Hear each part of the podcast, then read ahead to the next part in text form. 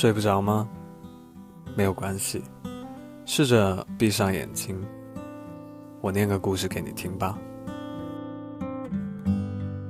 就在去年的这个时候吧，我去了一次上海，也像这样的天气，阴雨不断，潮湿是我对那个城市的第一印象。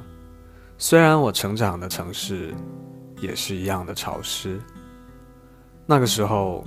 我住在只有八平方的隔板房里，房间放了三张上下铺的床位，很幸运，我挑了一个靠窗的下铺。不过也正是因为靠窗，下雨的时候，难免就会有一些雨水从窗户的缝隙里面飘进来。我床上那套不算很厚的被子，被雨弄得特别湿润，再加上。倒春寒季节嘛，可以说我在这里度过了一个十分难忘的初春，以至于后来真的对下雨失去了好感。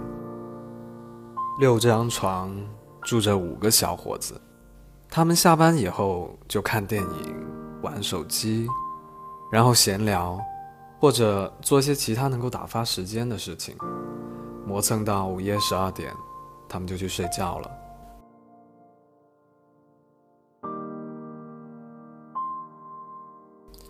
我们几个都是从外省来的，全部在上海谋生，又在这样一个略显凄惨的地方认识，对彼此就都有一些惺惺相惜。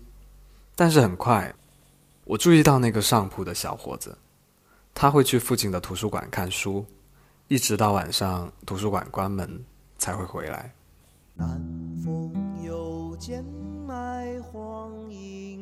说不上来为什么。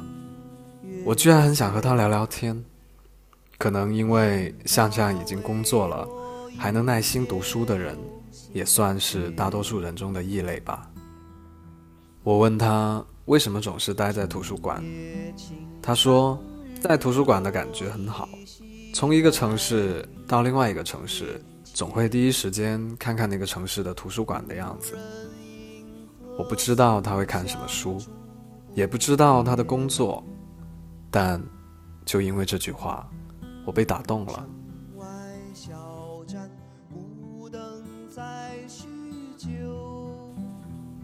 渐渐的，在这个城市，我开始有了落脚的地方，所以我搬出了那个上下铺的小房间。但你知道，一个人在上海实在是很容易无聊，读书就成了我打发时间的最佳选择。有一次。我坐公交下班回家，看见一位年纪很大的乞讨者。那是一个炎热的夏天傍晚，他站在拥挤的公交车站旁边，捧着一本和他打扮一样又脏又乱的书，神情自在。我感到很惊讶，这是我第一次对书有了全新的认识。我看着那位老人，觉得自己精神上很贫穷。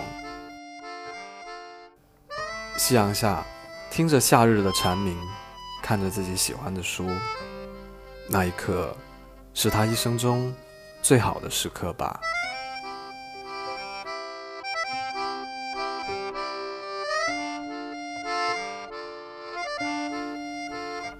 后来，我慢慢喜欢上了上海，不是因为它的繁华，而是在它的大街小巷有一些设备齐全的图书馆。下班以后，我开始绕道去附近的图书馆看书。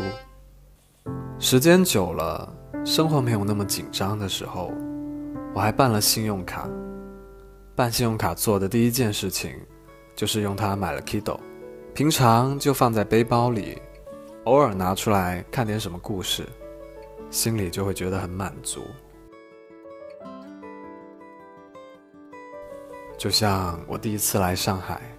看到地铁上那么多人，一个十几岁的乌克兰男孩在人群中读书的那种心情，就像我第一份工作所在的公园里，那个老大爷在大雨中看月报栏里的报纸的时候那种心情，就像那个边乞讨边读书的老人的心情，就像最开始挤在那样狭小的空间里，那个上铺的小伙子读书时的心情，很满足。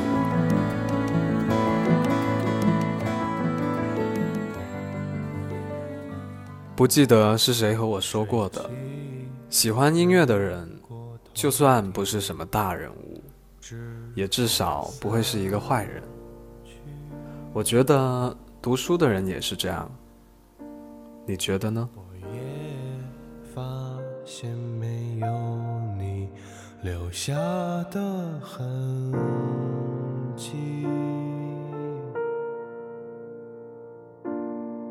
可能是。